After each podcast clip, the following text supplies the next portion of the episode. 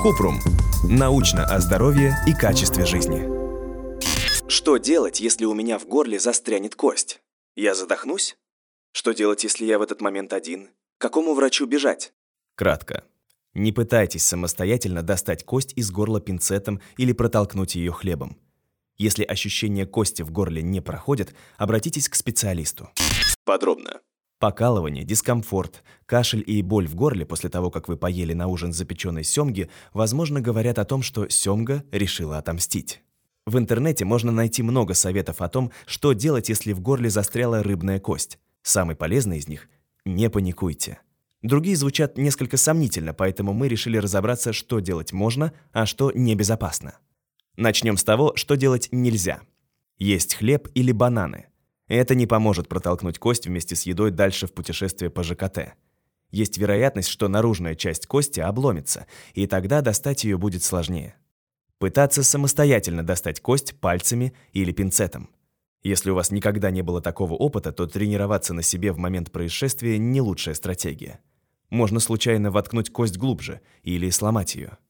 Пить слишком много воды, растительное масло или уксус – все равно это не поможет, а уксусом можно еще и повредить слизистую пищевода. Что же тогда делать? Единственное правильное решение – обратиться к лору. Для специалистов это рутинная манипуляция, которая не потребует много времени. А вот попытки самостоятельно извлечь кость из горла могут усложнить ситуацию.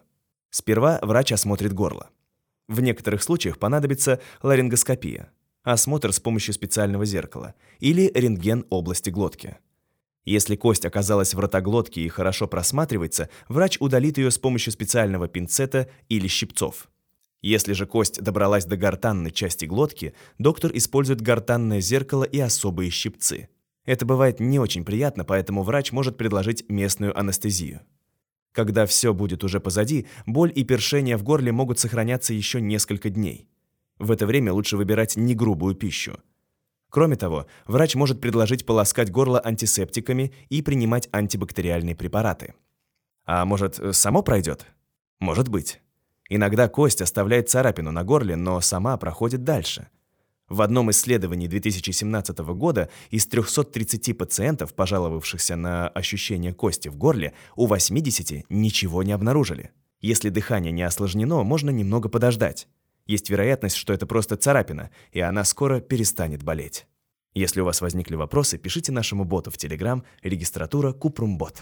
Ссылки на источники в описании подкаста. Подписывайтесь на подкаст Купрум. Ставьте звездочки, оставляйте комментарии и заглядывайте на наш сайт kuprum.media.